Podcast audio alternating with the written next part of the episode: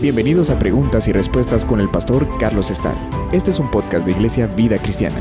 Puedes enviar tus preguntas al correo preguntasbiblicas@vidacristiana.org.gt. Nos preguntan si hay fundamento bíblico por el que algunas personas reciben sanidad en el cuerpo y otras no.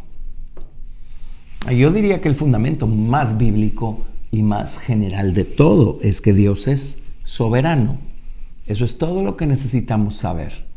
Si una persona recibe sanidad y otra persona no, tiene que haber razones. Y al final de cuentas, la razón de razones es que Dios es Dios y Él tiene un plan y un propósito. También las personas a veces son imprudentes en diferentes capacidades y dimensiones. Y a veces la condición en la que se encuentran también es el resultado o el fruto de algunas eh, elecciones, actitudes, descuidos. Así es que hay mucho, hay mucho al respecto de esto.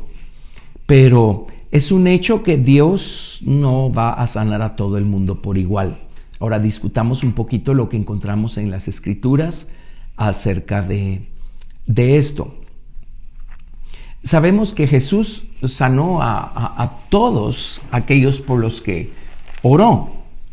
Eso lo encontramos en citas, por ejemplo, como Mateo 8, verso 16. Mateo 8, 16 nos dice, y cuando llegó la noche trajeron a él muchos endemoniados, y con la palabra echó fuera a los demonios, y sanó a todos los enfermos. Y añade y dice, para que se cumpliese lo dicho por el profeta Isaías cuando dijo, él mismo tomó nuestras enfermedades y llevó nuestras dolencias. En Mateo 12, verso 15, también se nos dice, sabiendo esto Jesús se apartó de allí y le siguió mucha gente y sanaba a todos y les encargaba rigurosamente que no le descubriesen, para que se cumpliese lo dicho por el profeta Isaías cuando dijo, He aquí mi siervo, a quien he escogido, mi amado, en quien se agrada mi alma. Pondré mi espíritu sobre él y a los gentiles anunciará juicio. No contenderá ni voceará ni nadie oirá en las calles su voz. La caña cascada no quebrará y el pábilo que humea no apagará, hasta que saque a victoria el juicio y en su nombre esperarán los gentiles. El contexto de este versículo y de la, la cita textual de Isaías capítulo 42 que se menciona acá es que Jesús es Jesús y por eso Él lo sanó a todos. Por eso dice, mi amado en quien se agrada mi alma, pondré mi espíritu sobre Él. Esto es lo que estaba profetizado eh, por Isaías. Así es que en este contexto Jesús lo sanó a todos porque Jesús es Jesús. Jesús es Dios, el ungido de Dios. En Lucas capítulo 4, verso 40, se nos dice lo siguiente. Al ponerse el sol, todos los que tenían enfermos de diversas enfermedades los traían a él y él, poniendo las manos sobre cada uno de ellos, los sanaba. También salían demonios de muchos dando voces, diciendo, Tú eres el Hijo de Dios. Pero él los reprendió y no les dejaba hablar porque sabían que él era el Cristo. Este es el relato que da Lucas de lo que Mateo mencionó en el capítulo 8 de Mateo que ya habíamos leído. Y luego en Lucas capítulo 6, verso 19 también tenemos el siguiente registro. Leo desde el 17. Y descendió con ellos y se detuvo en un lugar llano en compañía de sus discípulos y de una gran multitud de gente de toda Judea, de Jerusalén, de la costa de Tiro y de Sidón, que había venido para oírle y para ser sanados de sus enfermedades. Y los que habían sido atormentados de espíritus inmundos eran sanados. Y toda la gente procuraba tocarle porque poder salía de él y sanaba a todos. Así es que aquí tenemos otra vez el hecho que Jesús los sanó a todos, a todos aquellos por los que oró. Ahora, recuerden lo que comentamos del contexto de, una, de uno de estos textos porque citan a Isaías y la profecía de Jesucristo. Y les dije, pues Jesús los sanó a todos porque Él era Jesús. Bueno, vámonos a Juan capítulo 3. Y en Juan capítulo 3, a Jesús es el tema. Voy a leer desde el verso 31. Aquí, aquí en este contexto no cabe otra persona más que la persona de Jesús. En Juan 3:31 dice, el que de arriba viene es sobre todos, el que es de la tierra es terrenal y cosas terrenales habla. El que viene del cielo es sobre todos. Y lo que vio y oyó, esto testifica, y nadie recibe su testimonio. El que recibe su testimonio, este atestigua que Dios es veraz. Porque el que Dios envió, las palabras de Dios habla, pues Dios no da el Espíritu por medida. El Padre ama al Hijo y todas las cosas ha entregado en su mano. El que cree en el Hijo tiene vida eterna, pero el que rehúsa creer en el Hijo no verá la vida, sino que la ira de Dios está sobre él. E, en este contexto dice, el Padre ama al Hijo y todas las cosas ha entregado en su mano y dice, eh, el que Dios envió las palabras de Dios habla, pues Dios no da el Espíritu por medida. Está hablando de Jesús. Aquí no cabe nadie más que Jesús en este texto. Así es que Dios le dio el Espíritu sin medida al Señor Jesucristo. De hecho, en los textos originales, esto es todo lo que dice. Pero los ah, traductores de la Biblia King James en inglés insertaron esta aclaración. Y en la Biblia King James dice, Dios no da, Dios no da el Espíritu con medida a Él, refiriéndose a Jesús. Ahora, por supuesto, en las Biblias en inglés King James, en muchas ediciones, han tenido el cuidado de poner en, letra itálica estos comentarios que añaden los traductores. Y aquí está en itálica, lo que significa que eso no está en los textos originales. Pero los, ah, ah, traductores de la Biblia King James tuvieron el cuidado de querer asegurarse de que la gente entendiera cuando leyera estas cosas, que es solo a Jesús que Dios da el Espíritu sin medida. Pensemos en nosotros. ¿En qué momento, como seres humanos finitos, mortales que somos, podemos experimentar tal cosa como tener al Espíritu de Dios sin medida? Simplemente no se puede. Llegará el día en el que nuestros cuerpos sean glorificados y todo sea perfeccionado en nuestra vida. Pero, pero mientras tanto y por ahora, Dios sí nos da el Espíritu por medida. ¿Acaso la Biblia no habla de, eh, según la medida de fe que Dios repartió a cada uno, por ejemplo? Ahí tenemos la fe. Bueno, la fe es diferentes cosas, pero la fe como don del Espíritu. Si Dios nos dio una medida de fe quiere decir que Dios nos da las cosas espirituales con medida, por supuesto, a cada quien de una manera y a, unos de una forma, a otros de otra. Y en cuanto a los dones, dice a cada quien repartió como él quiso. Entonces, Jesús tenía el Espíritu sin medida, él a quien tocaba sanaba. Nosotros tenemos el Espíritu con medida. Eso número uno. Y número dos, eh, bueno, eso significa que la gente no va a sanar solo porque nosotros los tocamos. Y eso, número dos, sería, Dios tiene un plan también para cada persona. Y hay personas que a lo mejor primero tienen que aprender a arrepentirse de algo o renunciar a algunas cosas antes que Dios los sane, si es que Dios elige hacerlo. Hay otras personas que a lo mejor tienen que aprender a tener más gratitud por su condición y entonces Dios los va a sanar si Dios elige hacerlo.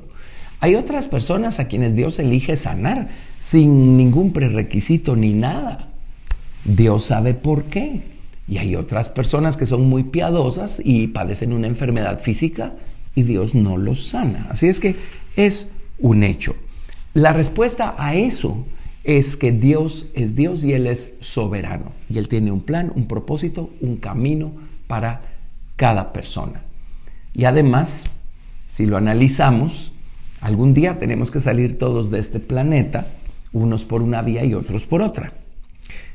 Elaboremos un poco más acerca de, la enfermedad y vámonos a Job capítulo 33, porque allí se nos da una luz tremenda acerca de cómo Dios se vale de la enfermedad para hablarle al hombre al corazón. Así es que la enfermedad tiene una razón de ser, o más bien La, enfermedad es producto o efecto del pecado concedido, por supuesto, desde el favor tan negativo que nos hicieron el primer hombre y la primera mujer en el jardín del Edén. Y en el otro lado de la balanza nos hicieron un gran favor porque si el hombre no hubiera pecado, no hubiera habido oportunidad para que se manifestara el perdonador de pecados, que es el Señor Jesucristo. Pero vámonos a Job 33. Les leo desde el versículo 13. Y aquí Eliú está confrontando a Job. Job fue una persona que enfermó y fue sanada sobrenaturalmente. En su caso sí tuvo que cumplir con un prerequisito y fue el de orar por sus amigos angustiadores, acusadores primero. Entonces Dios lo sanó. Pero había un propósito detrás de todo esto. Job 33:13 dice, ¿por qué contiendes contra él? Porque él no da cuenta de ninguna de sus razones. Y hagamos una pausa aquí. ¿Por qué le pedimos a Dios explicaciones? ¿Desde cuándo Dios nos debe una explicación a nosotros? Es lo que Eliú le está diciendo a Job. ¿Por qué contiendes contra Dios? Él no da cuenta de ninguna de sus razones. Así es que no, no caigamos en este error, no seamos engreídos para con Dios.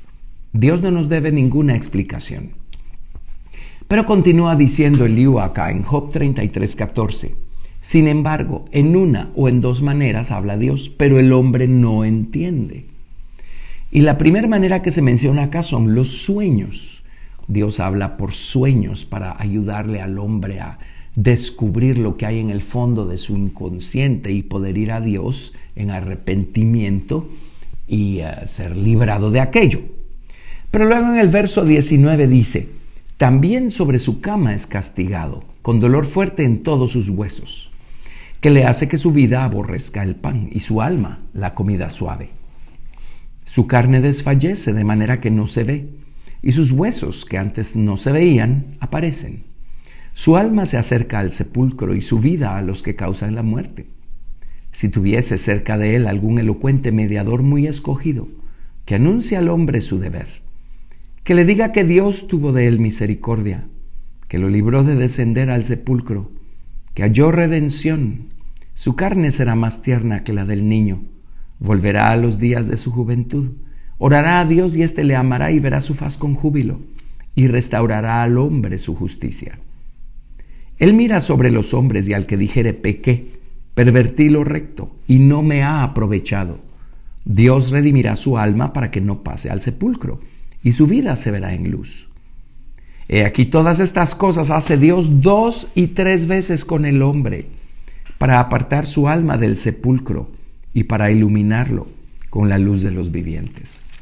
¿Qué lección la que tenemos acá? El libro le está dando esa lección a Job y al resto de nosotros. Así es que dice, Dios habla de dos maneras, por sueños y por medio de la enfermedad. Y el propósito de la enfermedad es el mismo, dice. Eh, cuando el hombre desfallece, ya siente que, que hasta le aparecen los huesos y siente que ya está cerca de la muerte o del sepulcro. Dice, si ve a Jesús en otras palabras, si tuviese cerca de él algún elocuente mediador eh, muy escogido, o, un mediador entre millares.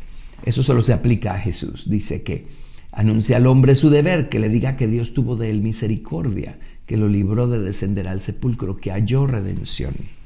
En otras palabras, cuando vemos a Jesús y si encontramos que hay alguna causa y la enfermedad fue solo el efecto de esa causa, y, también hay causas no solamente físicas, por supuesto que las hay, pero hay causas morales, hay causas espirituales en algunos casos.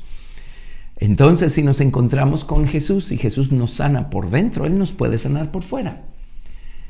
Pero dice algo tremendo, dice, he aquí todas estas cosas hace Dios dos y tres veces con el hombre.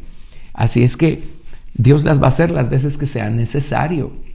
y Dios no evita la enfermedad. Muchas veces es porque de esta manera el Señor nos va a recordar cuán frágiles somos, cuán débiles somos. Y si ya nos creíamos muy fuertes y muy independientes de Dios, esto nos va a obligar a ser humildes, a reconocer nuestra pobreza espiritual y a depender por completo de Dios y a clamar a Dios. Así es que la enfermedad tiene lecciones invaluables que enseñarle al hombre. Hay personas a las que Dios sana, hay personas a las que no, como dijimos al principio. Hay buenos cristianos que mueren y no llegan a una edad adulta y fallecen. Y eran excelentes cristianos. Bueno, es obvio que Dios ya había, eh, los había llevado al final de su carrera y ya estaban listos para irse a casa. Así es que hay muchas razones. Dejemos que Dios sea Dios con este asunto. Pero ahora discutamos algo que nos da mucha luz también. En Primera de Timoteo, capítulo 5, una, unas palabras que le escribe Pablo a Timoteo y una recomendación que le da Pablo a Timoteo. Ahora, Pablo era una persona llena del poder de Dios, llena del Espíritu de Dios. Pablo también debe haber sanado a mucha gente. Pero miren lo que, lo que ocurre acá. En uh, Primera de Timoteo, capítulo 5, versículo 23, le dice Pablo a Timoteo, ya no bebas agua, sino usa de un poco de vino por causa de tu estómago y de tus frecuentes enfermedades. ¿Qué está diciéndole Pablo a Timoteo? Oye, Timoteo, necesitas medicina, tienes problemas estomacales, usa un poco de vino para ayudarte con la digestión y todo aquello. ¿Por qué no vino Pablo y le dijo, oye Timoteo, te voy a imponer manos, voy a orar por ti para que seas sano? Pablo no dijo eso. Pablo le dijo, oye Timoteo, vas a tener que buscar medicina para tus problemas estomacales. Así es que es obvio que Pablo tampoco estaba interesado en sanar a todo el mundo o en, en imponerle manos a todo el mundo creyendo que Dios está en la obligación de respaldar en este caso, con Timoteo, Dios no le había dicho nada a Pablo acerca de que orara por sanidad divina para Timoteo. Y entonces Pablo le dijo a Timoteo, oye Timoteo, busca la medicina. Eh, eh, el vino pues es, es un digestivo. Y le dijo, vas a necesitar echar mano de un digestivo porque tienes grandes problemas estomacales. Entonces, aquí tenemos un caso clásico, muy claro, en donde Pablo no estuvo pensando, pues Dios tiene que sanar a Timoteo, tiene que sanar a todo el mundo. Pablo estaba muy consciente de este principio. Pablo sabía que Dios no necesariamente va a sanar a todo el mundo de manera divina. Pablo sabía que en el caso de Timoteo él iba a necesitar eh, medicina. Y tenemos que entender que la ciencia es de Dios, así es que no es ningún pecado asistir a los médicos también. Por supuesto, tenemos que poner nuestra confianza en Dios y esperar en Él. A lo mejor Él quiere sanarnos de manera sobrenatural.